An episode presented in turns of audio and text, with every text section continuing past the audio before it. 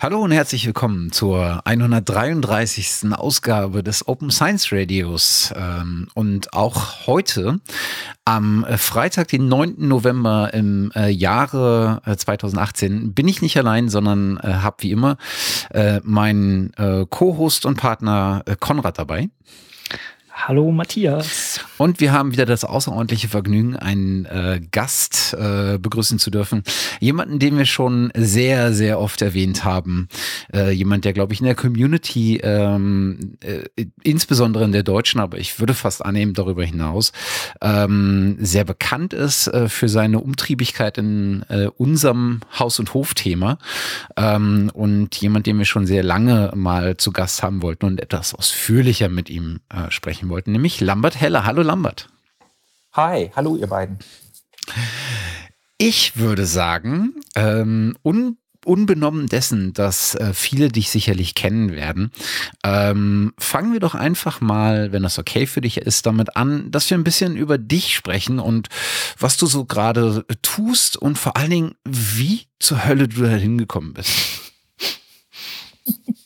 Okay, gerne. Also ich fange an und äh, ja, ich bin ausführlich. Wenn ich das richtig verstanden habe, darf ich genau. ausführlich sein. Aber wenn ich zu ausführlich Total. bin, sagt ihr mir natürlich gerne Bescheid. Okay. Also ich habe äh, irgendwann in den 90ern mal so in, äh, an den Unis in Bremen und Hannover äh, Soziologie und Politikwissenschaft und Philosophie studiert und bin dann, ähm, also eher so zufällig als ersten Job nach der, nach der Uni reingestolpert in so DFG-Projekte an der Universitäts- und Landesbibliothek Münster. Das war 2004. Und da ist mir aufgefallen, okay, also für jemanden, der wie ich so ein Nerd ist, aber auch ähm, ja den akademischen Betrieb irgendwie mag oder das interessant findet, was da passiert, ist das ein super spannender Arbeitsplatz. Und ich habe mich dann kurzerhand entschlossen, damals, ähm, das ist irgendwie äh, vielleicht nicht, nicht als bekannt vorauszusetzen, ein Bibliotheksreferendariat anzufangen, so nennt sich das. Das war früher oder gibt es auch immer noch ähm, der Vorbereitungsdienst auf den wissenschaftlichen Dienst an Bibliotheken, also so eine Art Beamtenlaufbahn für wissenschaftliche Bibliothekare. Das habe ich gemacht und zwar in Berlin. Und ähm, ja, genau. Und dann bin ich danach äh, nach Hannover gekommen, aufgrund meiner Biografie, würde ich fast sagen, zurückgekommen, weil ich hatte auch davor schon lange Jahre in Hannover verbracht und war dann fünf Jahre Fachreferent an der TIB in Hannover. Äh, dazu muss man wissen, dass das eigentlich Fachreferent sozusagen die ganz traditionelle Sache ist, die äh, man als wissenschaftlicher Bibliothekar oder wissenschaftliche Bibliothekarin gemacht hat, immer. Ähm, das heißt, man macht solche Sachen wie, äh, man ähm, wählt Literatur aus für das Fach, was man betreut. Ich war das übrigens für Wirtschaftswissenschaften und Wirtschaftsinformatik, falls es wen interessiert. Hm. Ja, und ich habe das fünf Jahre gemacht und man, man, ja, man systematisiert so ein bisschen die Literatur, betreut Leute bei ihren Recherchen, macht sich Gedanken darüber, ja, wie kann man dafür sorgen, dass die Datenbanken, die es dann dazu gibt oder so, gefunden werden können und ähm, fachliches Suchen funktioniert und so weiter. Und ähm, ja, vor fünf Jahren kam dann für mich äh, eine entscheidende äh, Wende in meiner beruflichen Laufbahn. Und zwar habe ich äh, damals 2013 zusammen mit meiner Kollegin Ina Blümel. Die ist von Haus aus Architektin und war davor auch schon mit Drittmittelprojekten an der TIB beschäftigt. Und ist übrigens, äh, was ganz interessant ist, gleichzeitig Professorin an der Hochschule Hannover mit der habe ich zusammen 2013 das Open Science Lab an der TIB gestartet. Das muss man sich so vorstellen, das ist ein kleines Team in der Forschungs- und Entwicklungsabteilung der Bibliothek. Äh, wir sind sozusagen zu zweit gestartet, haben mittlerweile durch äh, das Einwerben von diversen Drittmittelprojekten und so weiter, sind wir ein Team von elf Mitarbeitern, wenn ich es richtig zähle. Also wir können endlich als Team Fußball spielen und wir ähm, haben, haben ähm, das Stück für Stück aufgebaut. Wobei eine entscheidende weitere Wende, dann ist die Geschichte eigentlich erstmal so ganz grob mit den wichtigsten Stationen auch schon zu Ende erzählt. Äh, eine weitere wichtige Station war aus meiner Sicht vor gut einem Jahr gab es dann nochmal einen Wechsel an der Leitung der TIB, also dieser Technischen Informationsbibliothek in Hannover. Und zwar war die TIB bis dahin, hatte sie einen Bibliotheksdirektor, der vor allem Bibliothekar war. Und vor gut einem Jahr kam ein neuer Leiter, also der andere ging in den Ruhestand und dieser neue Leiter ist ein Informatikprofessor. Sören Auer. Und ihr könnt euch vorstellen, dass das natürlich ähm, ein riesen kultureller Wandel ist. Ja, und es, es hat auch einen Impact auf unsere Arbeit. Also das sind interessante Zeiten gerade. Es fühlt sich immer noch so an, als wäre es erst gestern gewesen, aber es ist schon gut ein Jahr her, dass Sören äh, unser neuer Chef geworden ist. Äh, genau, und da stehen wir heute. Vielleicht machen wir da mal die, gleich den ersten Exkurs. Ich bin mir nicht sicher, einige werden von uns, äh, von den Hörern äh, das sicherlich wissen, aber kannst du mal umreißen, was für einen Einfluss so ein ähm, Chef, der Direktor einer Bibliothek auf das Wirken und auf die Ausrichtung und auf das Vorankommen ähm, von so einer Bibliothek hat und vor allen Dingen, wie sich das dann runterbricht auf das auf, auf die Angestellten, auf das Team oder auf die Teams. Weil ehrlich gesagt, ich hatte einen Direktor in der Bibliothek tatsächlich eher verwaltend äh, äh, erwartet. Ha.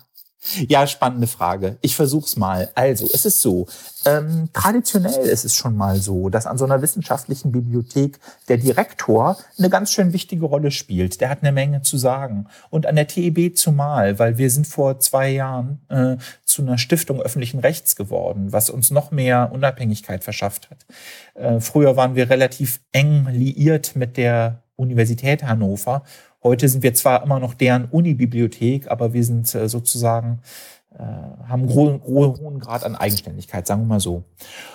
Und das Ding ist nun folgendes. Ich meine, ähm, Bibliotheken haben so ein bestimmtes Image, einen bestimmten Ruf und ein Körnchen Wahrheit ist da natürlich dran. Also es ist zum Beispiel so, dass Bibliotheken oft traditionell ähm, so ein bisschen sich behördenmäßig angefühlt haben. Also es ging viel um Zuständigkeiten, es gab bestimmte kontrollierte Abläufe, es gab Hierarchien, die eine große Rolle gespielt haben, solche Sachen. Muss man fairerweise schon sagen, das hat in der Geschichte von Bibliotheken auf einer kulturellen Ebene, in der Art, wie man arbeitet, wie man seine Ziele erreicht, lange Zeit eine entscheidende Rolle gespielt, so eine Kultur. Und bei aller Liebe zur alten TIB, für die ich ja lange gearbeitet habe, die ich als Führungskraft auch irgendwo mitgeprägt habe, ja, ich bin ja Teil dessen, bei aller Liebe zur alten TIB muss man sagen, dass natürlich äh, ein bisschen eine, eine Weiterentwicklung dieser Kultur, eine Veränderung dieser Kultur für die TIB auch fällig war. Also wir haben uns entwickelt in Richtung ähm, also Sören Auer würde es wahrscheinlich Agilität nennen. Ja? Also agil ist ein ganz großes Wort jetzt bei uns. Das heißt im Grunde genommen, dass man so ein bisschen guckt, dass man ähm, gut miteinander zusammenarbeitet, um bestimmte Ziele einfach zu erreichen. Ja? Und im Zweifelsfall dann eben auch mal ein paar Zuständigkeiten, Kontrolle und Hierarchieebenen weglässt. So, das ist eine Sache, die passiert ist. Eine andere Sache die ich zum Schluss auch nochmal nennen will auf die Frage, das scheint mir sehr wichtig zu sein, ist, dass es natürlich in der Wissenschaftskultur heute, in so einem Fach wie der Informatik in Deutschland, ganz stark um so etwas geht wie ähm, Leistungswettbewerb. Ja, man, man will auf einer internationalen Ebene seine Leistungsfähigkeit unter Beweis stellen. Und da muss man schon sagen, das steht natürlich in einem Spannungsverhältnis zu vielem, was wir an der Bibliothek traditionell gehabt haben oder was auch das Selbstverständnis von Leuten ist. Also wenn ich sage, okay, ich will einfach an was nützli an nützlichen Diensten äh, arbeiten, die für die Öffentlichkeit zur Verfügung stehen, ist das nicht direkt deckungsgleich mit, ich will die Leistungsfähigkeit meiner Institution in akademischer Hinsicht, also die Exzellenz wie man es dann auch nennen würde, meiner Institution unter Beweis stellen. Das sind ein bisschen verschiedene Sachen. Das ist ein bisschen kultureller Clash und diese Spannung fühlen wir an der TIB.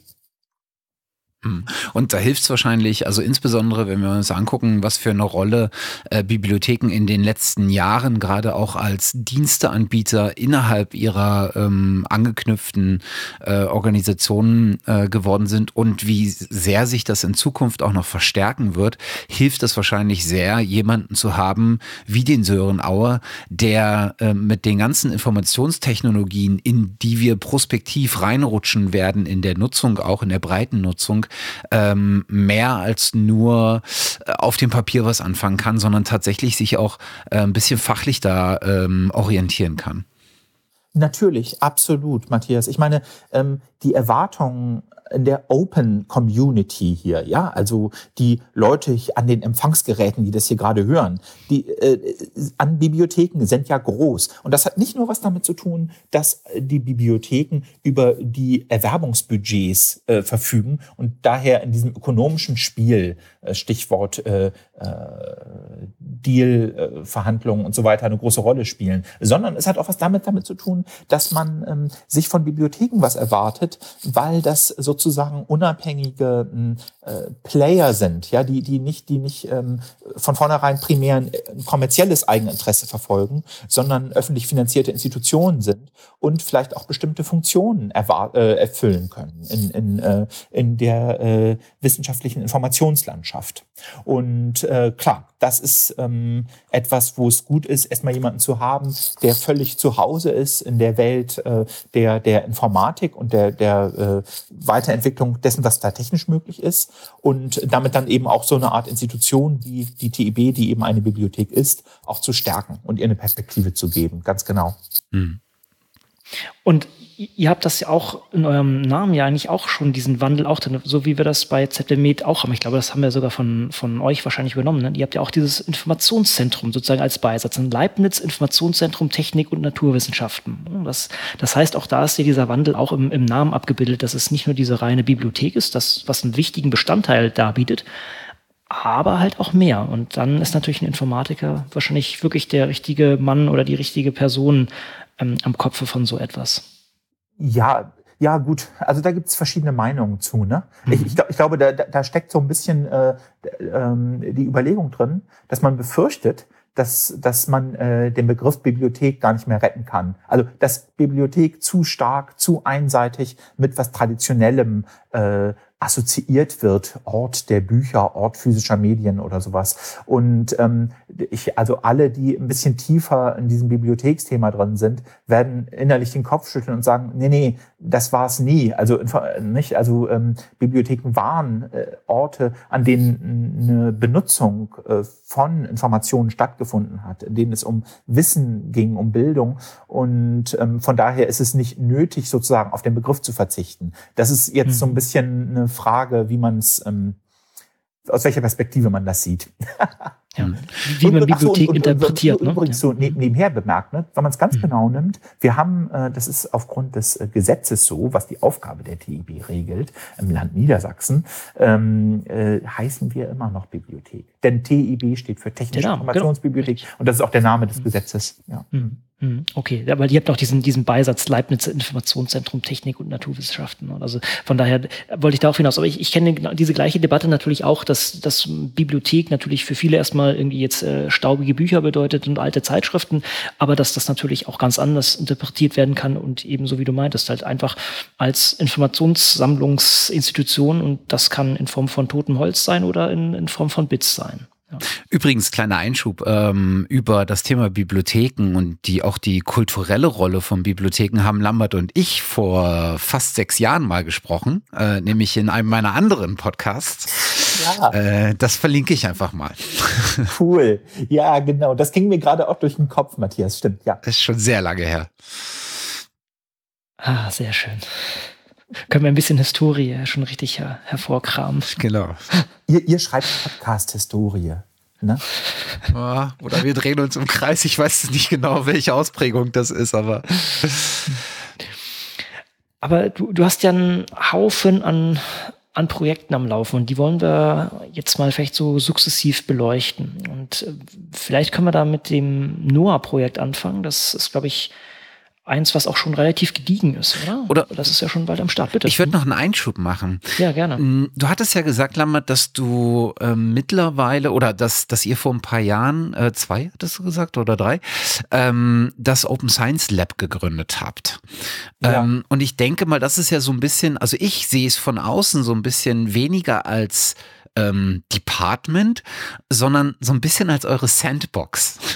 Ne, also äh, um in diesem Informatik, gesagt, in diesem Informatik-Ding äh, zu bleiben, wäre es die Sandbox. Andererseits könnte man auch sagen, der Spielplatz spricht das, was, was von außen betrachtet, was da passiert ist. Ihr habt ein Team und ihr kugelt sozusagen so lange Ideen durch die Gegend, bis daraus Projekte werden. Im positivsten Sinne des, äh, dieses Bildes. Ähm, vielleicht kannst du nochmal, bevor wir zu den einzelnen Projekten kommen, nochmal ein bisschen darauf eingehen, wie es dazu kam, dass, äh, dass das Commitment auf einmal da war, ähm, ein Lab zu gründen, also eine per se experimentelle Umgebung, um Open Science Projekten Platz zu verschaffen an der Bibliothek. Ja, ja, vielleicht lasst mich dazu äh, zwei Dinge ganz kurz sagen. Einmal würde ich gerne in Erinnerung rufen, dass ziemlich zeitgleich, auch vor fünf Jahren, äh, ja der äh, äh, Forschungsverbund Science 2.0 der Leibniz-Gemeinschaft ins Leben gerufen worden war. Und äh, um das besser zu verstehen, muss man sagen, die TIP ist ja ein Mitglied der Leibniz-Gemeinschaft. Ja, also das ist diese, das sind diese 90 oder so, sind glaube ich im Moment Bund länderfinanzierten Einrichtungen, die so ähnlich wie äh, Helmholtz oder Fraunhofer oder Max Planck sozusagen als eine Organisation in Deutschland existieren. So, ne? Und, und ähm, wir hatten damals diesen Forschungsverbund gegründet, übrigens auch mit Organisationen drin, die nicht zur Leibniz-Gemeinschaft gehören, zum Beispiel Wikimedia Deutschland oder Alexander von Humboldt Institut für Internet und Gesellschaft. Und ähm, damals ähm, war es so das Gefühl, okay, da geht was Neues los. Es, es geht sozusagen äh, eine ganze Bewegung durch die ähm, Infrastruktur, die wissenschaftlichen Infrastruktureinrichtungen und durch die Wissenschaft an sich, weil eben ganz neue Arbeitsweisen aufkommen und die Digitalität anfängt, ähm, die Wissenschaft äh, nochmal ganz anders und auf verschiedenen Ebenen zu prägen. Also fangen wir an, das zu erforschen, ähm, stärker zu werden, die Kräfte zu bündeln, den Diskurs zu bündeln. Und das war, das war sozusagen als Umgebung, um zu verstehen, warum die TIP sich äh, so ein Open Science Lab zugelegt habt, ist das, glaube ich, eine wichtige Sache. Die andere Sache ist so ein bisschen wieder die, die ich nenne es mal kulturelle Ebene innerhalb so einer Organisation, dass, dass man damals wohl auch die Einschätzung hatte, ähm, okay, wir brauchen das ist ein schönes Wort, was du da eingeführt hast, diese Sandbox. Ja, also es muss irgendwie einen Ort geben, wo man Dinge ausprobieren kann, die äh, unreif sind, auf die Gefahr hin, dass sich rausstellt, nach einer Weile dann, äh, am besten schnell rausstellt, ähm,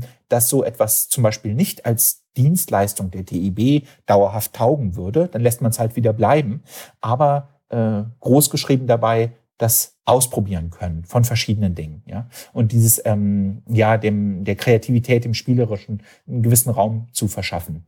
Und dies gesagt, ist es natürlich trotzdem so, dass wir immer um so bestimmte Technologiekerne drumherum gespielt haben. Also zum Beispiel was von Stunde Null an ähm, eine große, eine bedeutende Rolle gespielt hat. Und äh, vielleicht kommen wir darauf später im Laufe des Gesprächs nochmal näher zu äh, sprechen.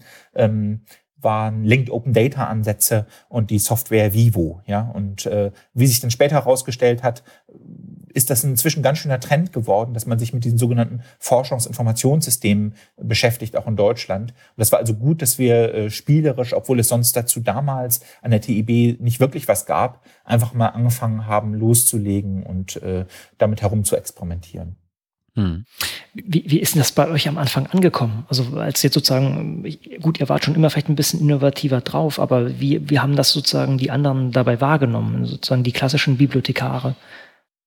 Naja, gut, wir haben eigentlich immer wieder, auch schon vor der Gründung des Open Science Labs, ähm, die Erfahrung gemacht, dass äh, ja, wenn man bestimmte Themen äh, einbringt, äh, die, die einem auffallen oder wo man sieht, oh, da könnte sich am Horizont was Neues abzeichnen, das ist eigentlich interessant oder so, man auch oft auf Unverständnis stößt. Ja, das ist, damit, damit muss man einfach leben, damit, damit muss man rechnen. Mhm. Also ich, ich kann mich noch äh, gut erinnern, wie, wie komisch das war über Social Software.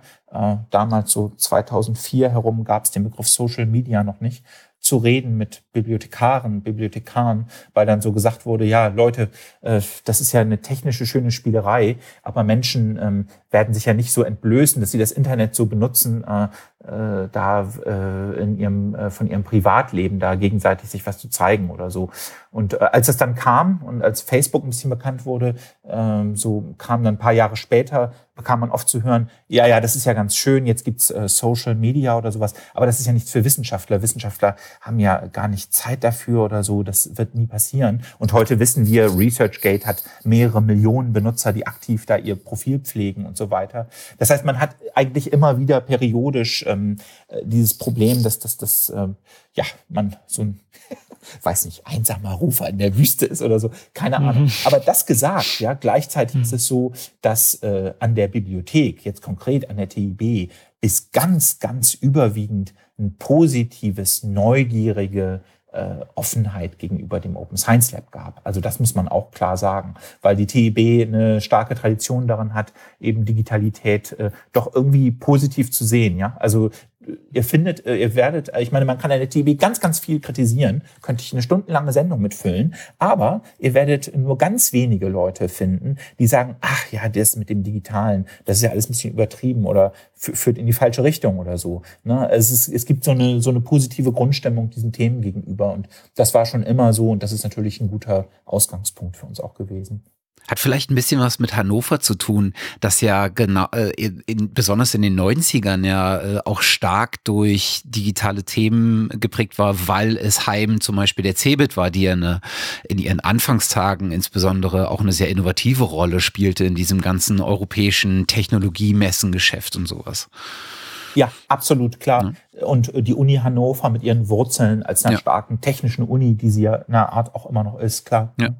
Übrigens muss irgendwas im Wasser gewesen sein, Anfang 2000, denn die allererste Folge Open Science Radio ging auch am 2. Januar, also am 2. Januar, aber desselben Jahres online.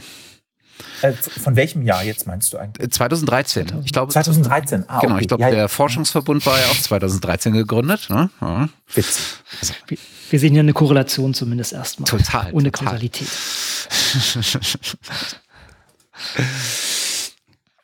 Okay, dann ähm, wäre es, glaube ich, äh, an der Zeit, dass wir uns vielleicht mal genau so ein äh, paar äh, Projekten zuwenden. Und ähm, ich glaube, du hast, äh, oder was heißt, ich glaube, du hast gerade eins schon erwähnt. Und ich könnte mir fast vorstellen, dass das eines auch der ersten ist, die ähm, sozusagen umgesetzt wurden oder die ihr angegangen habt, nämlich ähm, äh, Vivo als, ja.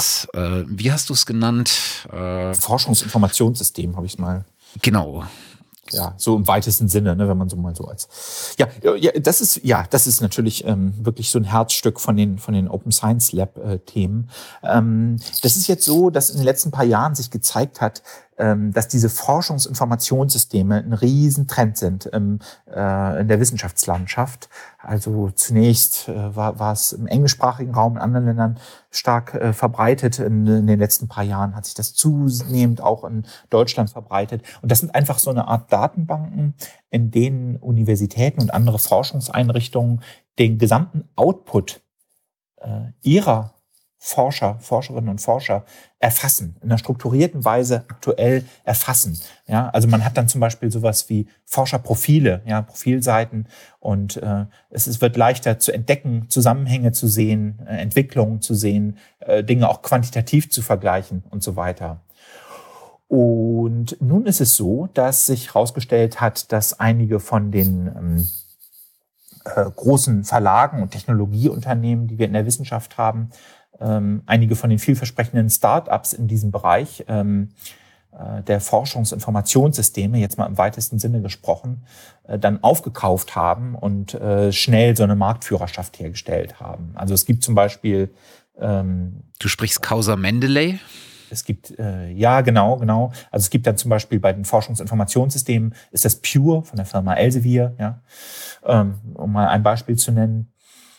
Und ähm, nun ist es so, dass äh, man sich als Forschungseinrichtung sich das ja gut überlegen sollte. Nicht? Will ich wirklich diese mh, Informationen über meinen Forschungsoutput äh, so einer Firma wie Elsevier anvertrauen? Soll die oder sollen die mit, soll ich mit deren proprietären Produkten ja, ähm, äh, das verwalten und, und, und vermessen? Was der Output bei meiner Forschung ist. Wenn ich das tue, dann bedeutet das zum Beispiel auch, dass die Datenmodelle, also was überhaupt als Forschungsergebnis zählt, ja, und nach welcher Richtung hin ich das vermesse, das lasse ich dann von diesen Firmen ganz wesentlich mitbestimmen. Also ich meine, gut, wenn ich, ein, ähm, wenn ich äh, äh, die bezahle dafür, für diese Dienstleistung oder so, äh, kann ich mich natürlich auch in der Schlange hinten anstellen und sagen, ah ja, ich habe übrigens auch Wünsche an euch als Hersteller, ihr solltet vielleicht nochmal das und das anpassen oder dies und jenes verändern. Aber letzten Endes lässt man sich schon darauf ein, die prägen das ganz wesentlich. Und angesichts der Rolle von solchen Firmen wie Mendeley, äh, wie, Entschuldigung, pardon, wie Elsevier, äh, kann man sich natürlich schon mal überlegen, ob das so gelungen ist.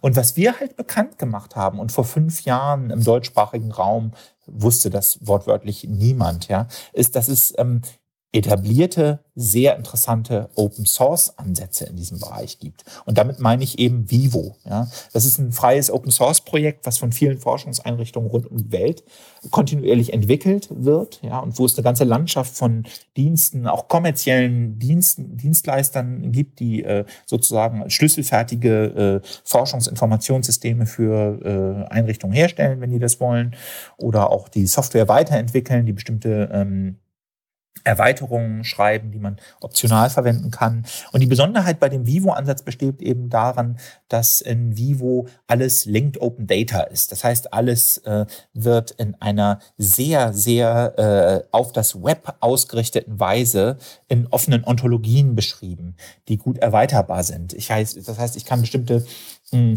Modelle nachnutzen, die zur Beschreibung von Informationen, sowas wie zum Beispiel ähm, Relationen wie zwischen Autor und Werk oder so ähm, mit diesen Ontologien beschreiben, kann das aber auch für meine Institution ähm, mit Hilfe von Vivo dann wunderbar anpassen. Und ähm, naja, da, das ist schon eine kleine Erfolgsgeschichte, auf die ich schon auch ein bisschen stolz bin. Wie gesagt, vor fünf Jahren haben sich alle am Kopf gekratzt, wenn man Vivo erwähnt hat und äh, Forschungsinformationssysteme. Da gab es eine Handvoll von den absolut größten, elitärsten Forschungseinrichtungen in Deutschland, die das Konzept überhaupt kannten oder die Diskussion führten, ob sie sowas einführen. Und mittlerweile, heute stehen wir an einem Punkt, wo ungefähr 15 Forschungseinrichtungen deutschlandweit in irgendeiner Weise Vivo für sich schon einsetzen und damit aktiv was machen. Und um es mal bescheiden auszudrücken, da hat das Open Science Lab der TIB eine nicht ganz unbedeutende Rolle gespielt. Also um mal ein Beispiel zu nennen, wir richten ähm, jährlich einen deutschsprachigen Vivo-Workshop aus, der sehr gut besucht ist und der für die deutschsprachige Community ein Treffpunkt ist. Wir äh, arbeiten sehr aktiv an der Weiterentwicklung von Vivo mit und an der Leadership dieses ähm, freien und Open Source Projekts. Und äh, ja, das ist also etwas, was wir tatsächlich erreicht haben, kann man so sagen. Hm. Und diese Systeme werden ja auch immer relevanter, weil einfach auch die Rechtfertigung für Wissenschaft ja auch immer zunimmt oder da immer mehr Bedarf ist und so ein System ermöglicht es ja auch noch sehr einfach, hier die, die Kernindikatoren auszuschütten. Also wie viele Publikationen sind da, auch Drittmittel und, und solche Sachen werden darin ja abgebildet und da ist natürlich so ein Tool ideal und wie du auch selber sagtest, das sind Daten, die man ungern natürlich jemandem proprietäres geben möchte oder mit, einem, mit einer proprietären Lösung, denn da hängt man sonst wirklich fest. Und wenn man da erstmal als Uni, keine Ahnung, wie viele Forschende abgebildet hat und dann irgendwie migrieren muss, dann ist das natürlich sehr hässlich.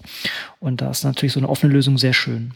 Ja, ganz genau. Ich meine, man muss ja nur mal einfach einen Blick werfen in die Stellenausschreibung von Universitäten. Nicht? Also ich meine, die Forschungsverwaltungen wachsen in den Himmel und, und die, die, äh, da werden Stellen ausgeschrieben, wo es nur darum geht, solche Forschungsinformationssysteme äh, zu benutzen. Ja, also weil es Berichtspflichten gibt gegenüber Drittmittelgebern, gegenüber Ministerien, weil man immer differenzierter und zeitnah und, und, und detaillierter einfach äh, Zahlen, Informationen darüber braucht, was an der eigenen Einrichtung passiert. Nicht? Und, und äh, das ist ein Riesentrend geworden. Und der Verantwortliche, also ein verantwortungsvoller Umgang mit diesen Informationen, ist eine super entscheidende Frage. Ich begegne immer noch oft in den Diskussionen über Vivo und verwandte Entwicklungen ähm, so eine Haltung, dass Leute ein technisches Problem reinsehen. Ja, also dass sie wirklich sagen, okay, welche Features hat die und die Software, wo ich sagen muss, Verzeihung, aber das ist eine ganz, ganz äh, verkürzte Sichtweise. Da geht es darum, langfristig einen verantwortungsvollen Umgang mit den Datenmodellen zu haben, die wir da äh, äh, verwenden. Ja, und dann irgendwo in zweiter und dritter Linie kommt dann die Frage von äh, technischer Implementierung von bestimmten ähm, Dingen. Ja, genau die ähm, die Instanz, nenne ich es jetzt mal, ist wahrscheinlich technisch falsch, äh, falsch aber äh, im Prinzip ähm, das Vivo, was an der äh, TIB äh, besteht, als sozusagen als äh, zentrale Plattform für, äh, ich würde jetzt mal sagen, wissenschaftliche Ressourcen, ähm, die, wenn ich mich recht erinnere, zu einem großen Teil aber auch beispielsweise in der Lehre eingesetzt werden können, Konferenzmitschnitte etc.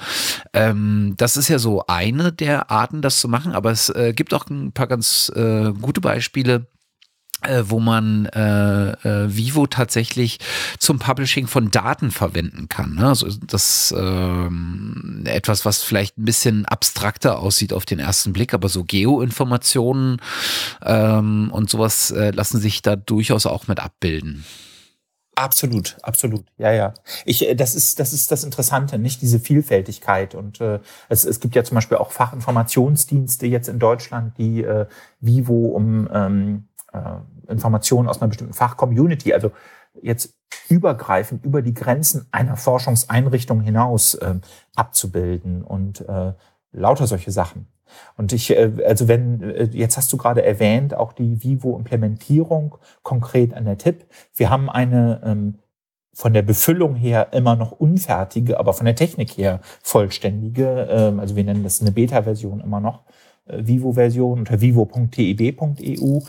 Und äh, das ein interessantes Detail, Detail, was ich dazu gerne nochmal nennen würde, ist, dass äh, äh, diese Installation von Christian Hauschke, das ist bei uns der, der diese Vivo-Projekte im Open Science Lab koordiniert, ähm, in einem Jahr umgesetzt worden ist. Ja? Und das führt einem vor Augen, dass ähm, wie, wie, wie leistungsfähig und effizient äh, sowas mit Vivo auch machbar ist. Ja? Also wir haben die Erfahrung gemacht, wir haben über die Laufe der Jahre mit zahlreichen Forschungsinformationssystemen, Einführungsprojekten an den unterschiedlichsten Forschungseinrichtungen zu tun gehabt.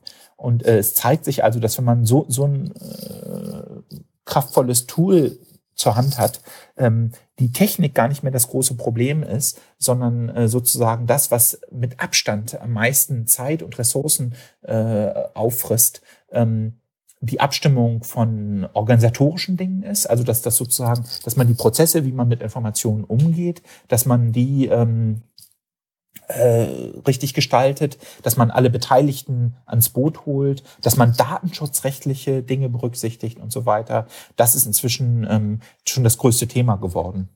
Mhm. Wie, wie ist denn da ähm, auch die Kooperation mit anderen Institutionen? Also ihr habt ja eure, eure eigene Instanz jetzt am Laufen.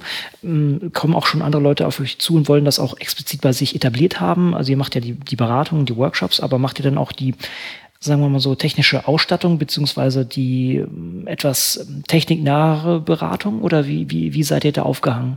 Ja, also das Team um Christian macht äh, mit diversen äh, großen und kleinen Forschungseinrichtungen bundesweit, also das sind vorwiegend Universitäten aus Niedersachsen, aber zum Beispiel auch Leibniz-Einrichtungen, andere Leibniz-Einrichtungen und noch andere, zum Beispiel das Robert-Koch-Institut in Berlin, recht bekanntes medizinisches Forschungsinstitut in Deutschland, ähm, machen wir maßgeschneiderte Beratung. Ja, also äh, das, das kann unterschiedlich sein. Man, manche Institutionen wollen nur einfach mal ein paar Tage nach Hannover kommen und, und äh, äh, buchen bei uns sozusagen das, sich zeigen zu lassen, wie sie ihre Datenmodelle gestalten und anpassen oder sowas. Das kann aber auch so weit gehen, dass wir wirklich aktiv mit denen gemeinsam äh, Lösungen entwickeln. Wie gesagt, also das ist, ähm, das ist ein breites Spektrum. Es gibt, äh, wenn man so ein bisschen äh, zu Vivo sucht und insbesondere die Rolle, die sowas tragen kann im Ökosystem von akademischen Einrichtungen oder von wissenschaftlichen Einrichtungen, dann findet man so ein paar ältere äh, Paper. Man findet aber auch ein relativ äh, aktuelles, äh, und zwar bei äh, Frontiers. Ähm, gibt so eine Art Technologiereport äh, zum Thema äh, Open Vivo und äh, wie das Ganze im Prinzip so ein, äh, die Rolle eines transparenten Tools in der Akademie einnehmen kann. Ähm, und den würde ich einfach mal verlinken, weil der ist sehr informativ, weil er nicht nur so ein bisschen diese, diese Vogelperspektive einnimmt und sich mal anguckt, was im Prinzip die kulturelle, äh, die kulturelle Rolle oder der kulturelle Schlüssel an solche einem ähm, Open Source ähm, Tool sein kann, äh, sondern er wirft auch noch einen technischen Blick und das nicht nur auf die dahinterliegenden oder darunter liegenden ontologischen Modelle, sondern auch auf so ganz einfache Fragestellungen. Was, wie gehe ich eigentlich mit dem Hosting an? Was sind denn da so die Anforderungen und die Erfahrungen, die man hat? Was ist mit, ähm, wie gehe ich mit äh, persistenten Ident äh, Identifiers um? Ähm, und so, ja. so das, was man im Prinzip mitdenken muss. Ne? Wie verarbeite ich die Metadaten? Wie kann ich es anreichern? Womit muss ich es verknüpfen? Und den, ähm, finde ich, den kann man sehr, sehr gut vom Anfang bis zum Ende lesen mit so einem Ausblick, was eigentlich die nächsten Schritte sein können, wenn man es denn mal tatsächlich ähm, äh, gestartet hat und wohin sich dann entwickeln kann. Ähm, das würde ich einfach verlinken, der liest sich nämlich wirklich gut weg. Ja, ich glaube auch OpenVivo ist ein ganz super Beispiel. Also OpenVivo zeigt, äh, äh, du hast es schon erwähnt, nicht? das Persistent Identifier wie ORCID, also diese Open mhm, Research and genau. Contributor ID. Ähm, also unglaublich, äh, ja, also das, äh, das Potenzial von, von diesen Konzepten, äh, von, von so einer äh, Autoren-ID oder so, wird durch Vivo äh, erst einem dann mal richtig klar. Ja, dass es also äh, ungemein helfen kann, ähm, sozusagen maßgeschneiderte ähm, Ausschnitte von einer größeren Datenlandschaft für die eigene Institution zu benutzen, Daten zusammenzuführen und, und, und nochmal ganz äh, mehr, mehr Nutzen daraus auch abzuschöpfen. Genau, ja, so ist es. Tja, dann ähm, würde ich sagen, äh, gucken wir uns doch einfach mal noch ein Projekt an. Ähm, ich glaube, das ist auch schon ein ganz kleines bisschen ähm, in der Mache jetzt, denn ich kann mich, glaube ich, dunkel daran erinnern, ähm, da vor vielen Jahren mal in einem der ähm, der Calls ähm, drüber gehört zu haben oder mit dir sogar äh, auf, ein, auf einem Event drüber gesprochen zu haben. Denn äh, ihr habt ein Projekt äh, gemacht, was sich mit der äh, mit der Weiternutzung oder mit der Nachnutzung von ähm, Abbildungen äh, beschäftigt, die in ähm, Werken erscheinen, die ihrerseits unter einem äh, unter einer entsprechenden offenen Lizenz zur Verfügung stehen, wenn ich es richtig erfasse. Richtig, richtig, ja, genau, das, genau. Das Noah-Projekt.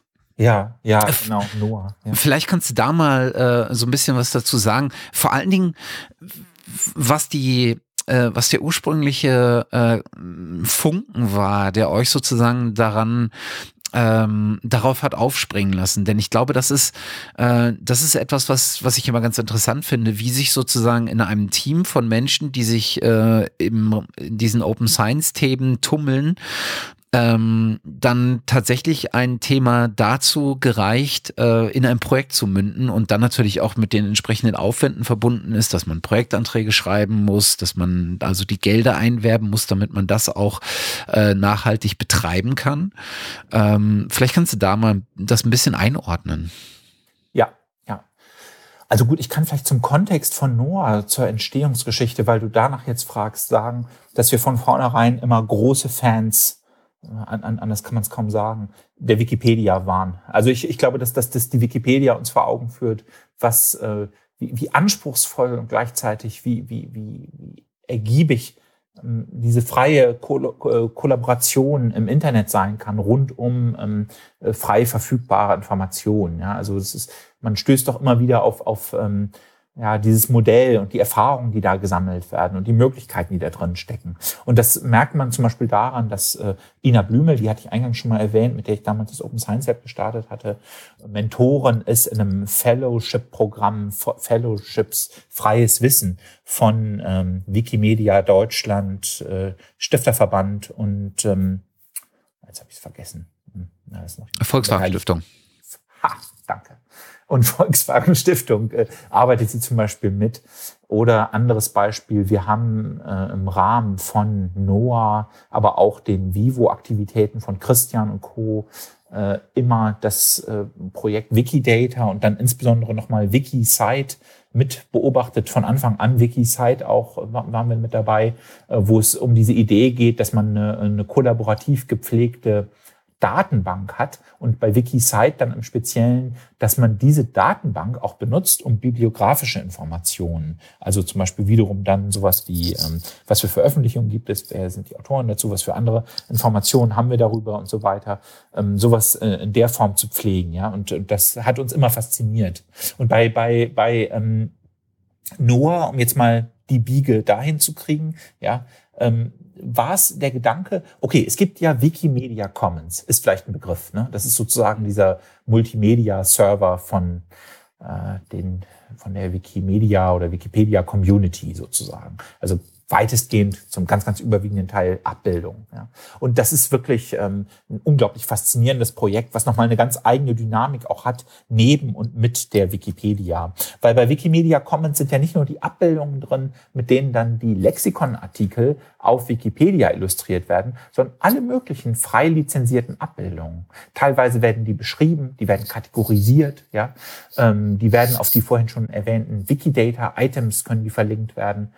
Und äh, diese Dinge, die da drin sind, können dann auch wiederum von jemandem, der von alledem überhaupt keinen Schimmer hat und der die einfach nur bei Google zum Beispiel eine schöne Abbildung für seine nächsten Folien, für die nächste Seminarsitzung sucht, äh, kann das da sehr leicht gefunden werden. Ja, also es erhöht die Auffindbarkeit von frei lizenzierten Abbildungen ungemein. Und unser Impuls war, als wir über, als die NOAA-Idee äh, zustande kam, äh, dieses Potenzial muss doch für die Millionen von frei lizenzierten Abbildungen, in den Millionen ähm, frei lizenzierten äh, Open Access wissenschaftlichen Veröffentlichungen überhaupt mal vernünftig genutzt werden. Das Potenzial müssen wir doch heben.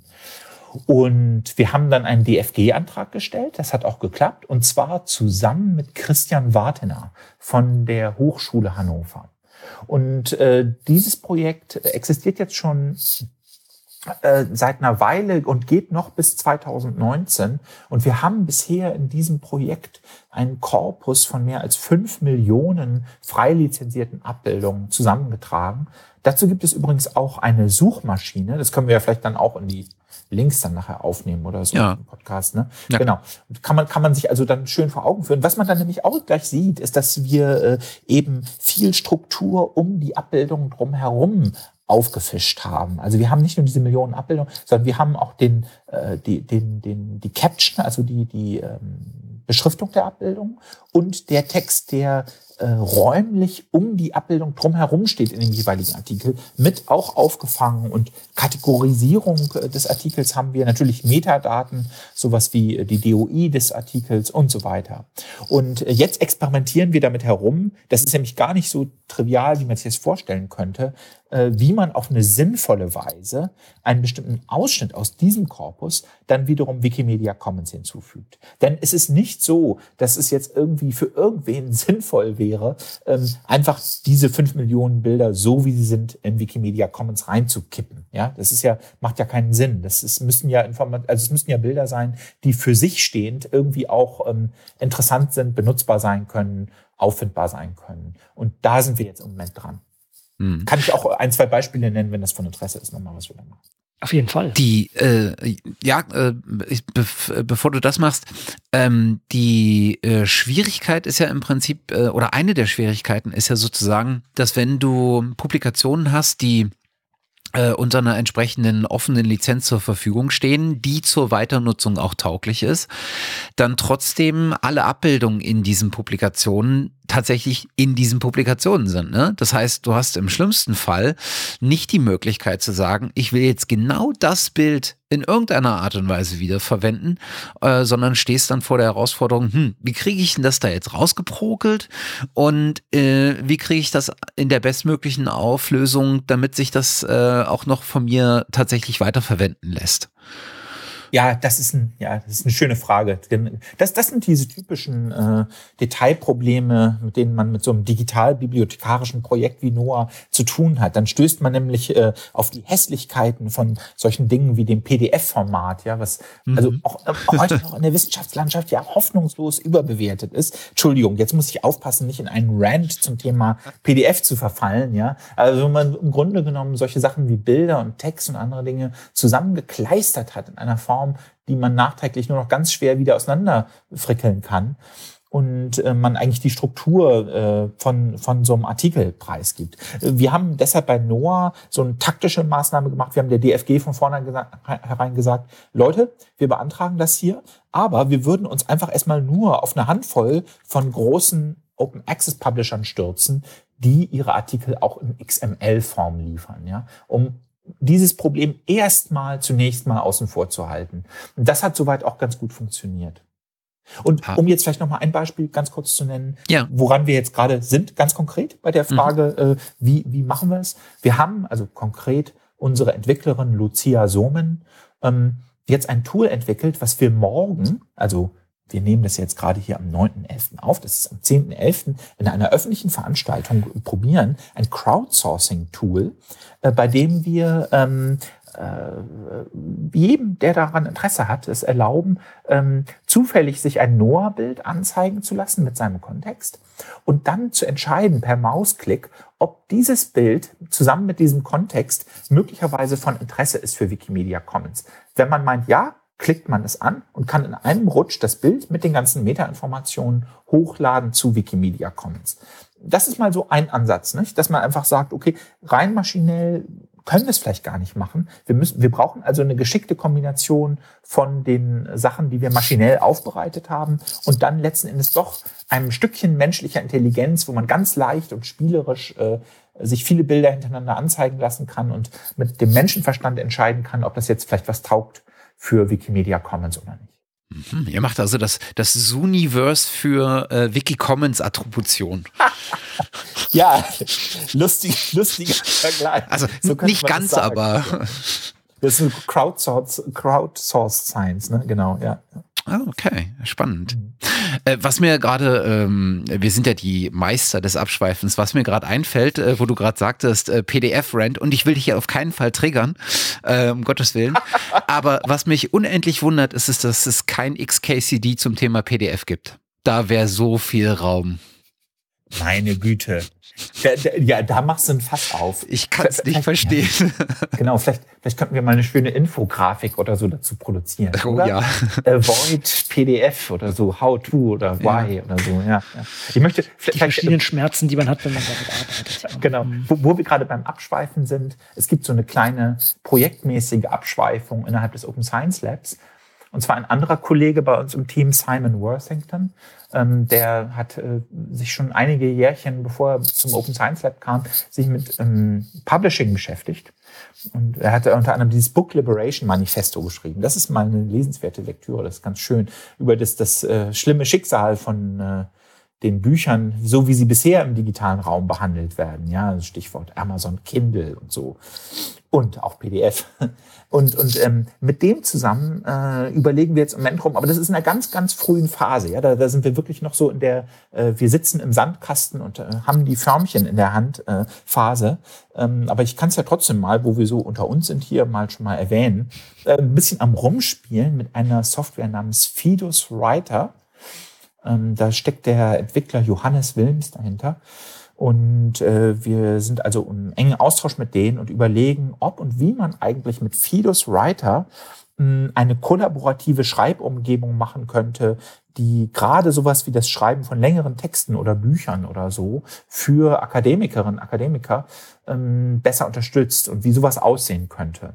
Und wir wollen das zum Beispiel dann ähm, in Booksprints einsetzen. Und die, die Idee wäre, dass man ohne ähm, auf bestimmte proprietäre Formate oder PDF sich allzu sehr verlassen zu müssen, im Browser eine, eine Art von Ansicht und Bearbeitung von Dokumenten hinbekommt, auch von längeren oder komplexeren Dokumenten, äh, die seitenorientiert ist. Ja? Also dass man mhm. sozusagen im Browser äh, paginierte Dokumente hat, äh, die man gleichwohl gut und auch kollaborativ mit einer freien Software bearbeiten kann. Das ist so eine, eine Challenge, die uns im Moment sehr reizt und, und wo wir viel drüber nachdenken und wo man durchaus vielleicht in der nächsten Zeit das eine oder andere kleine Projektchen des Open Science Lab zu erwarten kann.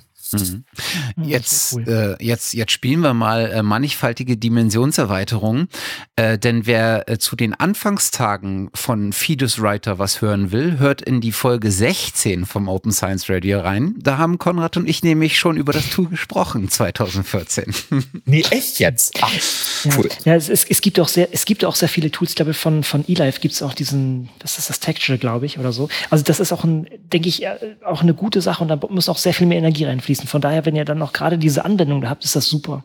Also da, da, da, da, da warten wir jetzt schon und freuen uns auf eine, eine Folge Open Science Radio nur zu dem Thema.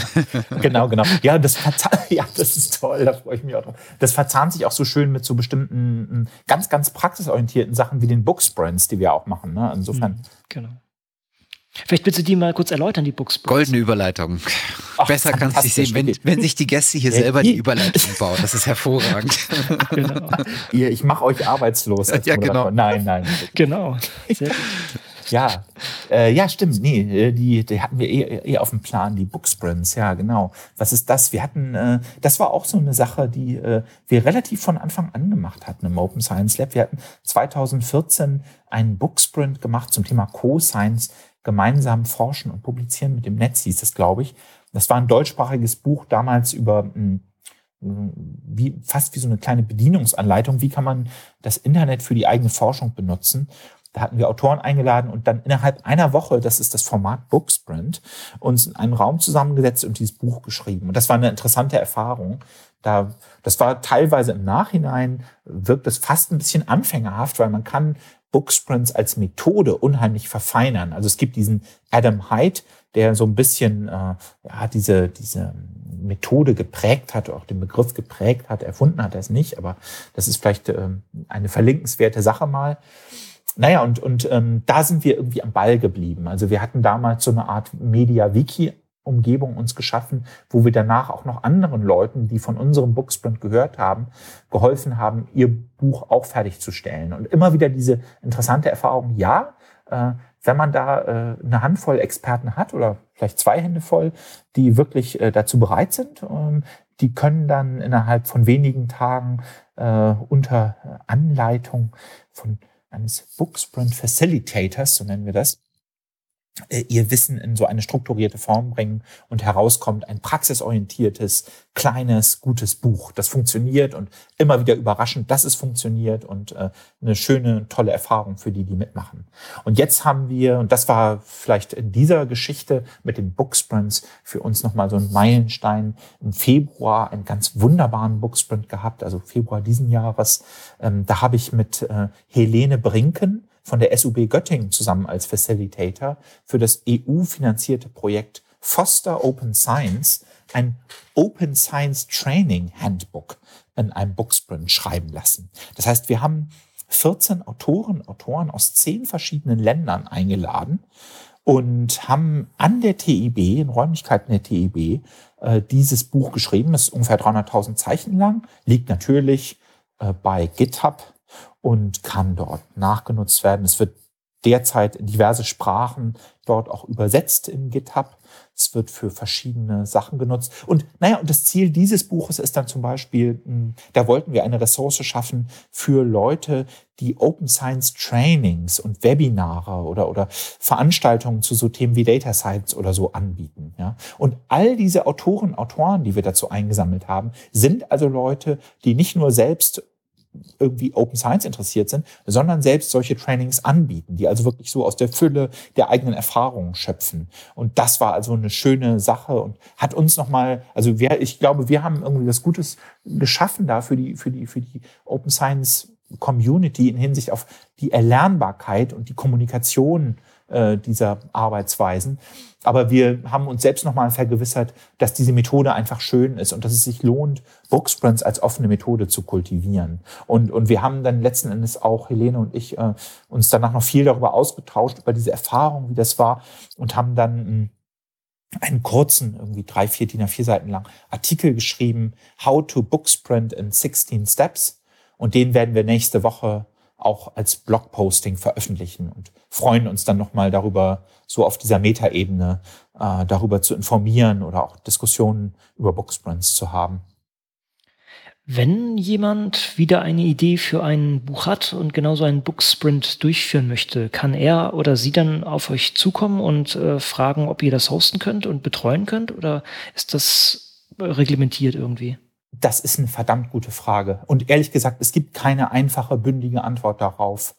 Mhm. Konrad. Denn das, das Problem ist folgendes. Also ich bin sehr enthusiastisch, was die Methode angeht. Ich will äh, irgendwie Dinge dafür tun, ähm, dass wir mit der Verbreitung von Booksprints als offener Methode oder Weiterentwicklung dieser offenen Methode auch weiterkommen. Ich hatte zum Beispiel mal mit dem mit den Leuten von äh, Serlo und Wikibooks ähm, da gibt es den Stefan Kuller, ist vielleicht ein Name, bekannt ist, mal überlegt, dass wir sowas wie eine Booksprint-Con machen können. Ja, so ein kleines Event mhm. nur rund um diese Methode. Ist bisher aber bei der Idee geblieben. Wir, wir haben einfach nicht die Zeit und die Energie, das umzusetzen. Und da kommen wir nämlich genau zu dem Problem jetzt. Wenn ich jedes Mal, wenn ich von Leuten höre, die da eine interessante Idee habe, mir eine Woche Zeit nehmen würde und Facilitator wäre, dann würde ich, glaube ich, nichts anderes mehr machen. Aber ich muss ja das Open Science Lab leiten und weiterentwickeln. Geht also nicht. Äh, haben wir ein Problem. Kann nur so sein, dass Leute in diese Rolle rein, sich reinfuchsen, Boxman Facilitator zu sein oder so.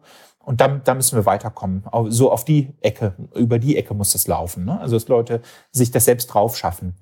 Und ähm, ja, und ob und wie das gelingt, also dass, dass wir mehr Booksprint, Booksprint Facilitator haben, auch im deutschsprachigen Raum, das müssen wir mal gucken, wie wir da weiterkommen. Also es gibt ja durchaus schon welche in Deutschland, die das machen. Also wir hatten jetzt ähm, als Open Science Lab Mitarbeiter Martin Mehlberg, der ja sowas gemacht hat. Es gibt in Deutschland natürlich auch Barbara Rühling, die mit der Firma von Adam Hyde äh, als CEO der Firma äh, Booksprints, äh, die von Adam Hyde gegründet worden war, ähm, natürlich super äh, erfahren ist und diese Methode vorantreibt und noch andere. Aber äh, das könnte und muss auch noch mehr werden. Also ich kann, ich kann nicht jeden Booksprint äh, in unserem Umfeld äh, begleiten, so gern ich das auch täte. Also Aufruf an alle, die sich für sowas interessieren, fuchst euch da rein. Ein bisschen Tipps könnt ihr wahrscheinlich schon geben, aber wir brauchen mehr Facilitators für diese, für dieses Format. Genau. Ich um, um noch den äh, zum Abschluss den Bogen zurück zu Adam Hyde zu ähm, äh, schlagen. Du hattest ja gesagt, ähm, der hat sozusagen viel in diesem Bereich Booksprints gemacht, auch wenn er sicherlich nicht der derjenige ist, der diesen Begriff äh, initiiert hat. Aber er hat ja ähm, äh, dann irgendwann äh, auch dieses Collaborative Knowledge Foundation gegründet, ne? Coco. Genau. Äh, in dem die viele ähm, dieser ähm, dieser Projekte äh, abwickeln, ist glaube ich gefördert gefördert von der Shuttleworth Foundation, von der Gordon und Betty Moore Stiftung und noch ein paar anderen. Und einer der Slogans dieser Collaborative Knowledge Foundation ist etwas, was ich, was mir immer wieder klar wird, wenn ich bei einem Booksprint ähm, näher dran bin, entweder selber teilnehme oder das so ein bisschen enger verfolge. Und zwar äh, Software äh, is a conversation. Und wenn du das mal auf das Thema Booksprints ähm, äh, beziehst, nämlich äh, das, was ihr im Prinzip gemacht habt, ihr habt eine, ihr habt eine technische Infrastruktur geschaffen, die es Leuten erlaubt, im Prinzip äh, sich zusammenzusetzen und diesen Booksprint inhaltlich zu betreiben, ohne sich um Struktur, um Tools, um Kollaborationsplattformen oder ähnliches eine Rolle, äh, eine Sorgen, irgendwie Sorgen zu machen. Ne? Das ist gegeben. Das ist etwas, was man nehmen kann. Und das ist etwas, was funktional so erweitert wird, Stückchen für Stückchen, dass es immer mehr, immer besser nutzbar ist, dass es immer mehr Möglichkeiten bietet. Und was damit passiert plötzlich ist, und das finde ich das Charmante an Booksprints, ist, dass Leute sich zu, zu einem Thema zusammenfinden und das zu Anführungsstrichen Papier bringen wollen ähm, und sich ausschließlich um das, um die inhaltliche Diskussion äh, kümmern müssen. Und dieses sich um die inhaltliche Diskussion kümmern und den Standpunkt einnehmen, ich will ja etwas zu Papier bringen, was andere im Prinzip als Input äh, verdauen können ähm, und so ein quasi so ein Ich erklär's der Welt äh, Ansatz annehmen, das ist immer wieder zuträglich ähm, äh, für die Themen, um die es da geht. Also bei diesen Booksprints gibt es immer wieder ähm, Punkte, die ganz exzellent herausgearbeitet äh, werden ähm, und tatsächlich auch das, das, das, äh, einen Beitrag dazu leisten, ein Thema verständlicher zu machen, ein Thema breiter zu machen, äh, ein Thema ähm, auch nicht nur zu äh, darzustellen und darüber zu informieren, sondern es zu leben ne, und äh, das, was man da produziert, weiterzutragen oder weiter nutzbar zu machen. Und das finde ich so charmant an diesen, an diesen Booksprints-Geschichten, weil am Anfang stand ich dem auch so, ähm, so ein bisschen fraglich gegenüber, weil ich mir so dachte, okay, aber die Informationen gibt es irgendwie schon an 10.000 Stellen, vielleicht sogar nur an zwei Stellen, weiß ich nicht so genau. Ähm, warum denn jetzt noch ein Booksprint? Aber genau die, das, was ihr im Prinzip macht, schlaue Köpfe, die willens sind, äh, zu, sich zu einem Thema mal in dieser Tiefe äh, zusammenzutun, ähm, zusammenzubringen und ihnen das entsprechende Tool an die Hand zu geben. Äh, das ist das, was, glaube ich, äh, das so charmant macht. Absolut, ja, das ist schön, schön gesagt, ja, genau, genau. Ich meine, das ist äh, die, die, diese Entscheidung, okay, gut, ich lasse mich mal darauf ein, ich komme da jetzt mal hin, was immer die da wollen, Booksprint, was immer das auch sein soll, ja, also denkt man das dann vielleicht, wenn man da eingeladen wird oder sowas, ich lasse mich mal darauf ein, nehme mir drei oder fünf Tage dafür Zeit oder sowas. Das schafft sozusagen einen Raum dafür, dass man mal auf eine ganz andere Weise so das eigene Wissen, das gemeinsame Wissen in eine Form bringt, dass es dann wiederum anderen zugänglich wird und äh, das Wissen äh, einmal ähm, zu fixieren und zusammenzubringen und ähm, eine gemeinschaftliche Autorschaft darüber zu haben, das ist eine, eine, eine tolle Sache, dafür so einen Rahmen zu schaffen. Das, deswegen macht es auch Spaß und deswegen ist es auch so, so befriedigend und, und anregend für die Beteiligten. Wir hatten zum Beispiel bei dem Open Science Training Handbook, du hast angesprochen, die, die, ähm, ja, die, die Orientierung auf, auf diejenigen, die dann praktisch mit dem Wissen was anfangen können. Da hatte Helene Brinken ähm, etwas eingebracht, was äh, jetzt gerade wieder von den OpenCon-Konferenzen ganz stark ähm, propagiert wird, nämlich ähm, so ein User-Centered Design-Ansatz. Ja? Und wir haben uns wirklich ähm, die Mühe gemacht, äh, uns nochmal vor Augen zu führen, okay, was ist die User-Story? Das ist genauso eigentlich wie man auch eine User Story braucht, wenn man ähm, ein Stück Software entwickeln will oder so. Ja, was ist die User Story für diejenigen, die Open Science Wissen verbreiten? Ja, wie sieht das aus für eine typische Person, die jetzt an der Uni angestellt ist mit dem Job, da irgendwie das Open Science Wissen zu verbreiten? Und wie müsste ein Buch aussehen, eine Ressource aussehen, die solchen Leuten hilft? Ja, und das ist äh, natürlich äh, ungemein hilfreich. Und ähm, das ist also, äh, äh, da habe ich eine Menge von Helene gelernt auch nochmal. Das ist in vielen äh, Kontexten von einem Booksprint ne, ein tolles Element, eine, to eine tolle ähm, äh, Sache, wenn man sich die Zeit nimmt, ähm, sich das so vor Augen zu führen und äh, mal so eine User Story äh, sich klar zu machen und das Konzept sozusagen Leute in einen Raum sperren, um, um dann produktiv zu sein, das ist ja auch hinlänglich bekannt, dass das sehr gut wirkt, so durch Hackathons und derartige Sachen. Oder wenn man es möchte, auch so Barcamps eigentlich auch. Ne? Also man, man gibt den, den Rahmen grob vor und schmeißt dann ein paar Leute mit Kreativität und, und Spaß an der Sache rein und hat dann im Allgemeinen ein sehr schönes Produkt am Ende. Im Vergleich zu dem Alternativen, okay, wir geben jetzt so anderthalb Jahre Zeit und jeder kann mal so ein bisschen vielleicht schreiben, wenn er dann mal Zeit findet und so.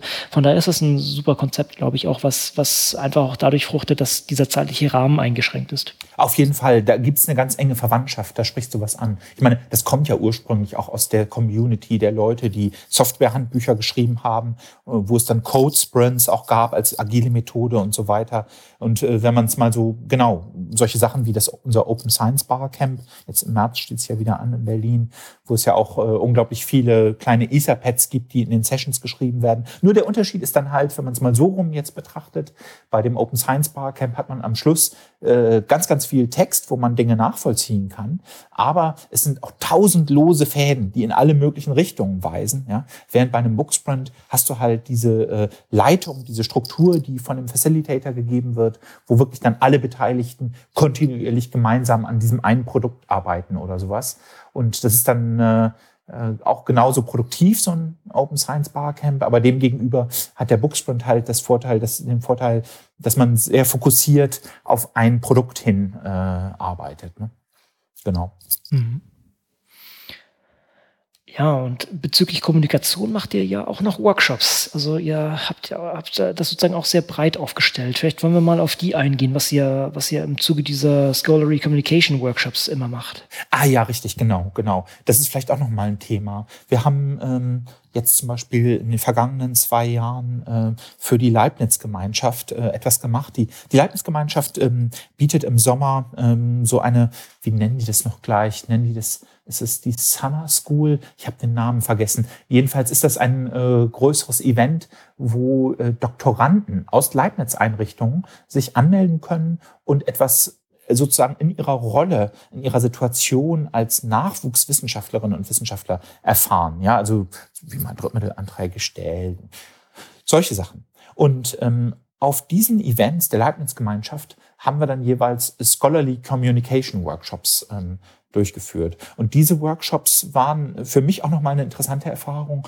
weil wir dort nicht nur jetzt so die technischen Details von, ach, ja, lohnt es sich jetzt für mich als Nachwuchswissenschaftler, mir einen Blog aufzusetzen oder auch mal einen Podcast zu machen oder so, nicht nur diese technische Ebene, sondern so ein bisschen zu überlegen, okay, wie hängt das eigentlich zusammen mit dem, was ich will, mit den Gründen, warum ich überhaupt vielleicht mal angefangen habe mit meine Dissertation, mit meinem Dissertationsprojekt oder vielleicht sogar damit überhaupt zu studieren an der Uni. Ja, also was für eine Art Impact äh, kann ich mir, verspreche ich mir davon eigentlich? Wie, in welcher Weise will ich die Welt verändern? Und wenn ich so anfange und drauf gucke, dann kann ich vielleicht auch nochmal kritischer reflektieren, okay, was ist eigentlich gemeint, wenn in der Wissenschaft von Impact die Rede ist? Wo wir also eine Kultur haben, wo Impact enorm verkürzt oft verstanden wird als etwas, was ablesbar ist an so grauslichen Journal-Indikatoren oder so, ja, wo dann sozusagen der, der, der, die durchschnittliche Zitationshäufigkeit, der Journal-Impact-Faktor von dem Journal, in dem der eigene Artikel veröffentlicht wird, dann als Proxy verwendet wird, um auszusagen, ob das Sinn hat, was man als Wissenschaftler macht oder nicht. Ja? Und das ist also zu dieser Reflexion anzuregen und von diesem Punkt dann aus mal sich das nochmal zu überlegen, wie und auch dann letzten Endes mit welchem Ziel man eigentlich Wissenschaft betreibt und seine eigenen Forschungsergebnisse kommuniziert, ja, wie und wo man sie verbreitet. Das ist eine, eine unglaublich, glaube ich, wichtige Diskussion. Das ist sehr cool. Also, dass ihr da wirklich so auch an, an, an in die Tiefe geht und ähm, sagen wir mal so erstmal die Selbstfindung durchführt, damit dann dieses Selbst nach draußen getragen werden kann und das auch gut kommuniziert werden kann. Das ist natürlich ja, die beste Methode, das genau zu machen, weil das vielleicht auch so Selbstmotivation natürlich auch noch verstärken kann oder dass man eigentlich weiß, das ist mein Ziel, das ist vielleicht auch mein, mein langfristiges Ziel und meine Promotion oder meine Promotionsarbeit ist irgendwie ein Teil dessen, aber ich will hier irgendwie in der Welt ähm, das und das bewegen. Das ist ja sehr schön. Das wusste ich gar nicht, dass ihr das so aufzieht. Ja, es, es kommt doch immer wieder dazu. Also zum Beispiel nächste Woche gibt es dann jetzt so ein Event, wo, wo es so einen Workshop von uns gibt im Rahmen von der Veranstaltung der, der Uni Hannover wo ich dann zum Beispiel als, Auf, als Ausgangspunkt habe, das war so angefragt worden von denen, die das angefragt haben, ja, die, das, äh, äh das Phänomen der Predatory Publishers, ja, und wie vermeide ich das äh, bei so einem Predatory Publisher zu veröffentlichen oder so. Aber ich meine, letzten Endes kommt man doch immer wieder um diese, zu dieser Frage zurück. Und ich kann mal einschränkend und selbstkritisch dazu sagen, diese Sorte Workshops lösen natürlich nicht, reichen nicht aus, um ähm, so ein ganz grundlegendes Problem zu lösen, was äh, die, ja, ich sag mal, die Wissenschaftslandschaft da hat. Denn ich meine, ähm, die Idee, dass man ähm, die Qualität von Forschung bemisst an sowas wie Journal Impact Faktoren, das ist einfach verrückt, ja. Und alle Leute, die sich mit Bibliometrie beschäftigen, ähm, wissen das und können einem das erklären, warum das eine zutiefst unwissenschaftliche und fragwürdige Praxis ist. Und dennoch findet es ja statt, dass zum Beispiel bei den Komitees, die über Berufungen entscheiden, über Einstellungen an der Uni, über Drittmittelvergabe und so weiter, allen Ernstes äh, dann mit zum Beispiel mit Journal-Indikatoren gearbeitet wird. Und da reicht es dann realistisch betrachtet nicht, dass wir für ein paar Nachwuchsleute solche Workshops anbieten, sondern da muss noch mehr passieren. Also zum Beispiel müssen, muss, das behaupte ich jetzt hier einfach mal so, ähm, verkünde ich jetzt mal so, ähm, muss an Wissenschaftseinrichtungen die Diskussion geführt werden über solche Dinge wie die San Francisco Declaration on Open Research Assessment mit dem Ziel, dass mehr Einrichtungen äh, sich dieser Erklärung verschreiben. Das heißt, bewusst erklären, bewusst darauf zu verzichten, solche Dinge wie Journal-Indikatoren in der Forschungsbewertung zu benutzen. So, Rant zum Thema Forschungsbewertung und äh, so abgeschlossen. Mhm. Ein, ein Riesenthema, was man auch nochmal weiter beleuchten sollte, was wir hier natürlich auch schon angesprochen haben, aber das ist natürlich auch ein ganzes Thema für sich. Dann haben wir natürlich noch ein Thema, wo, was jetzt eigentlich ganz frisch ist, wo wir uns gerade erst wieder gesehen haben, wo wir beide einen Vortrag gehalten haben und wo wir beide eigentlich auch relativ viel Zukunft sehen aber natürlich auch viele Risiken. Es geht um Blockchain for Science, so als ganz großes Stichwort. Und da bist du eigentlich ein Urgestein, würde ich schon fast sagen, weil es ist ein relativ frisches Thema, aber du hast da schon relativ früh aufgeschlagen. Ähm, wir werden zu dem Thema auch nochmal den, den äh, Sönke Bartling mit dazu holen und das auch nochmal in Tiefe ähm, besprechen, aber du hast da ja auch schon Vorarbeit geleistet. Vielleicht willst du es mal kurz umreißen. Äh, ja, gerne, gerne. Ja, das ist natürlich ähm, so ein schönes Science-Fiction-Thema. Ja, also es ist äh, im Moment noch gar nicht so richtig greifbar. Man sieht nur, da ist am Horizont eine neue Technologie, aber die hat vielleicht ein interessantes Potenzial für für Anwendung im Wissenschaftsbereich. Blockchain, genau. Mal den Hype beiseite gelassen. Ähm, Blockchain bedeutet ja, dass ich im Grunde genommen ein verteiltes Logbuch äh, von Transaktionen habe ähm, in so einer Art Peer-to-Peer-Netz wo die Teilnehmenden untereinander diese Transaktionen durchführen und, und selber so eine Node haben in diesem Peer-to-Peer-Netzwerk, ohne sich auf irgendeine zentrale Instanz zu beziehen, um diese Transaktionen untereinander durchzuführen. Und das klingt jetzt erstmal nach etwas, wo man sich fragt, ja gut, okay, verstehe ich, damit kann man eine digitale Währung umsetzen, aber oder vielleicht auch noch, das hat sich, beginnt sich allmählich auch rumzusprechen in solchen Bereichen wie Supply Chain oder dem Internet of Things oder der Energiewirtschaft mag es vielleicht auch noch hier und da Anwendungen geben, aber was zur Hölle hat es denn jetzt bitte mit Wissenschaftsanwendungen zu tun? So, und hier nun äh, meine Überlegung, ähm, ich glaube, dass das, das im Bereich ähm, des Identitätsmanagements, also dass ich sozusagen festlege, wie, wie meine digitale Identität aussieht und wie ich mit anderen interagiere, zum Beispiel bei Themen wie Peer Review oder so, die Idee, dass ich das in ein Peer-to-Peer-Netz auflöse, äh, unglaublich interessant sein könnte für die Wissenschaft, weil ähm, es ähm, sozusagen verspricht, ein, ein Autonomie-Zugewinn für die Teilnehmer eines solchen Systems. Also es gibt von Christopher Allen, äh, dem Miterfinder von ähm, SSL, äh, dieses Konzept Self-Sovereign Identity. Ich kann seinen Blogposting zu dem Thema äh, sehr empfehlen. Es gibt drumherum W3C Community Drafts, die entstanden sind zu Self-Sovereign Identity und Verifiable Claims. Das ähm, sollte man sich unbedingt mal anschauen. Und die Idee ist hier im Grunde genommen, dass ich ähm, zum Beispiel für jemanden, der ein Diplomzeugnis von einer Uni bekommt, ähm, wenn ich das über eine Blockchain bekomme, ähm, ich äh, eine viel höhere Autonomie habe im Umgang mit diesem Bildungszertifikat. Ich, ähm, wenn ich später mal bei einer Bewerbung ähm, darauf verweisen will, hier, ich habe das wirklich bekommen, das ist echt, ja, dann bin ich nicht davon abhängig, ob diese ähm, Institution noch äh, existiert ob die so funktioniert, dass sie auch willens und in der Lage ist, die Echtheit dieses Zertifikats zu bestätigen, sondern diese Transaktion ist dann bereits in diesen Ledger eingegangen von der Blockchain, also in dieses millionenfach verteilte und damit eben sehr, sehr, sehr redundante und nachträglich kaum noch löschbare oder veränderbare äh, Logbuch aller Transaktionen und ich kann nach eigenem Gusto festlegen, äh, äh, wem ich da äh, welchen Beweis darüber zeige, was für ein Bildungszertifikat ich da bekommen habe. Und das ist sozusagen jetzt ein Anwendungsfall, auf den ich jetzt zum Schluss gekommen bin, der so offensichtlich und so naheliegend ist, dass schon vor zwei Jahren einige Institutionen da auch angefangen haben, also sozusagen ähm, ihre Bildungszertifikate mit einer Blockchain zu äh, notarisieren.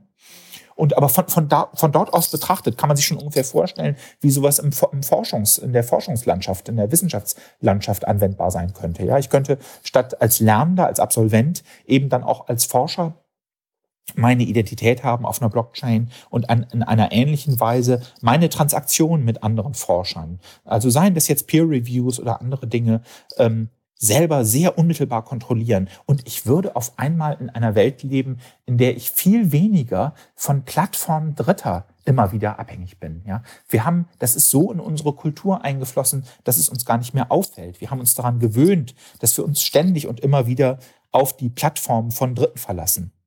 Mhm. Und äh, das und, und diese Perspektive, da rauszukommen und, und letzten Endes den Teilnehmenden dieses Systems wieder mehr Autonomie äh, zu verschaffen, zu ermöglichen, das ist eine unglaublich interessante Perspektive. Mhm. Und da waren wir jetzt ja beide eben gerade auf äh, dieser Konferenz um, Blockchain for, for, Science in Berlin.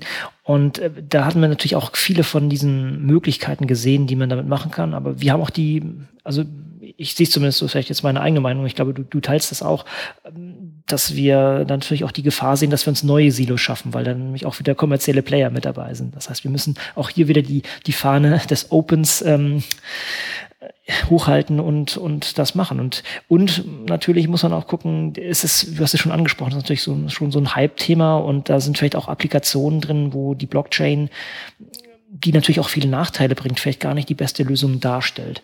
Aber ich finde gerade dieses, ähm, ich glaube, du hast es gar nicht äh, explizit benannt, dieses Quality Chain, ne? was, was du ah, ja, ja, ähm, ja, da auch vorgeschlagen hast. Ne? Äh, letztendlich eine super Lösung für einen sehr schönen Teilbereich und wo das auch in der Offenheit durchexerziert wird. Genau, genau. Maria Esther Vidal und Kollegen an der TIB haben das also äh, sozusagen unter deren Leitung hat die TIB sich an einem größeren Konsortium beschäftigt, äh, beteiligt, was jetzt dieses Horizon 2020 geförderte Projekt QualiChain äh, eingeworben hat, wo wir diese genannten Blockchain-Anwendungen im Bereich der Hochschulbildung nochmal in eine größere Landschaft von Anwendungen einbinden wollen. Also zum Beispiel wollen wir dafür sorgen, dass Arbeitgeber, öffentliche Arbeitgeber insbesondere, ähm, auch dann die Tools haben, um Bewerbungen mit Blockchain-basierten Zeugnissen auf eine smarte und effiziente Weise dann zu verarbeiten, zum Beispiel. Nicht? Darum wird es in QualiChain gehen und äh, bin sehr froh und stolz darauf, dass wir da Teil dieses Projekts sind. Und äh, Ansonsten, Konrad, genau wie du sagst, wir, äh, unsere Rolle muss es natürlich auch sein, dass wir diesen Open-Gesichtspunkt im Auge behalten. Die ähm, Standards, die wir an ähm, Projekte anlegen mit dem, was wir wissen von dem Hintergrund von Open Source Softwareentwicklung. Also, dass es möglich ist und, und äh, für eine Community einen großen Nutzen hat, äh, Dinge im öffentlichen Raum auszuprobieren und ähm, auf eine nachvollziehbare Weise mit offenem Quellcode, den man irgendwo in einem Git-Repository rumliegen hat, auszuprobieren. Sich zu öffnen für äh, Beiträge von Dritten und so weiter. All diese Konzepte, ähm, die wir heute äh, auch im Open Science Bereich erwarten, die sich durchgesetzt haben. Ähm, das sollten wir als Maßstab natürlich auch auf diese Block an diese Blockchain-Projekte anlegen. Also wir sollten aufhören, ähm, allzu viele White Paper oder so, wo dann große Versprechungen gemacht werden, zur Kenntnis zu nehmen. Wir sollten auch weniger enthusiastisch sein über Projekte, die versprechen, sozusagen alle Probleme der Wissenschaft in einer gebrandeten Anwendung äh, zu lösen und ähm, das Ganze als ICO zu vermarkten oder so. Davon gibt es eine ganze Reihe. Manche haben sicherlich auch Substanz. Das ist, ich will es gar nicht pauschal jetzt verurteilen oder sowas. Aber die Praktiken, die, die wir aus Open Source und Open Science kennen und die sich dort bewährt haben, die sollten wir von Blockchain-Projekten genauso erwarten. Ja, also frühzeitig Dinge, also Code, arbeitenden Code zu veröffentlichen und dann letzten Endes auch, das war dann auch ein Thema meines Vortrags bei der bei dieser Blockchain-Konferenz, ähm, letzten Endes auch ähm, äh, mit daran zu arbeiten, dass wir zu gemeinsamen Standards kommen. Ja? Also das ist das Thema der Silos, die du gerade angesprochen hast. Wir laufen gerade Gefahr, in so ein paar Bereichen, gerade was Blockchain angeht, immer wieder das Rad neu zu erfinden.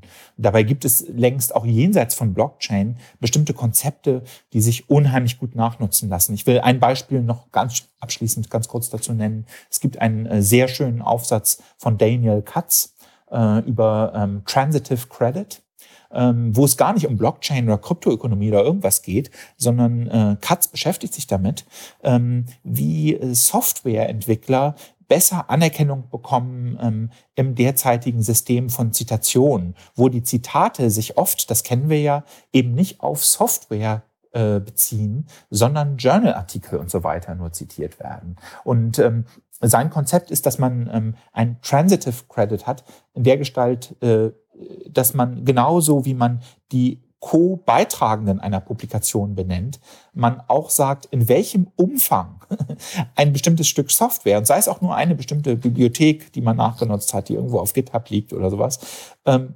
beigetragen hat zu dem Artikel, den man da veröffentlicht hat. Ja, dass man das quantifiziert und sagt, so und so viel Anteil hat dieses Stück Software, das wir benutzt haben, in dieser Forschung gespielt. So, und wenn man sich das jetzt mal ganz kurz vor Augen führt, das ist erstmal ein ganz anderes Thema jetzt gerade als Blockchain. Ja, aber das ist eine sehr elegante und, denke ich, schöne Idee. Und mit so einer Sache könnte man natürlich jetzt toll auch einen Smart Contract ausführen. Also ich könnte als Forschungsförderer jetzt zum Beispiel sagen, okay, es gibt bestimmte Sachen, die in der Programmiersprache R im Bereich Statistik geschrieben werden, die super nützlich sind. Ich möchte das fördern. Dann könnte ich zum Beispiel einen Smart Contract aufsetzen, der dafür sorgt, dass ähm, Forschungsarbeiten, die sich als sehr äh, wichtig erwiesen haben, zum Beispiel gemessen an Zitationen oder so, ähm, die bestimmte in R programmierte Dinge verwendet haben, ähm, dass ich auf die abziele und dann durch diesen Transitive Credit sozusagen äh, eine bestimmt, ein bestimmtes Fördergeld weiter verbreite, auch an die Urheber der Software, die da verwendet worden sind. Ja, das könnte ich ohne Blockchain auch, aber mit der Blockchain habe ich eben die Möglichkeit, das mit einem Smart Contract sehr elegant und sehr effizient aufzusetzen und die, die, diese Transitive Credit Geschichten, äh, wenn sie so umgesetzt würden, wie der Daniel Katz das vorschlägt, wären dann ein Baustein, äh, mit dem ich sowas dann automatisieren könnte. Und nur um jetzt mal ein konkretes Beispiel zu nennen, wie sowas aussehen könnte. Mhm. Ja, das ist doch ein richtig großer Blumenstrauß an Themen, die wir schon hatten. Wo meinst du, geht die Reise für dich und die Open Science Labs in nächster Zeit hin? So, wenn du die das Fernglas rausholst. Was, was meinst du, was steht als nächstes an und, und was sind die größeren Würfe oder größeren Sachen, wo man darauf zusteuern möchte? Oder was ist dein, dein, dein Wunsch, wo es hingehen soll?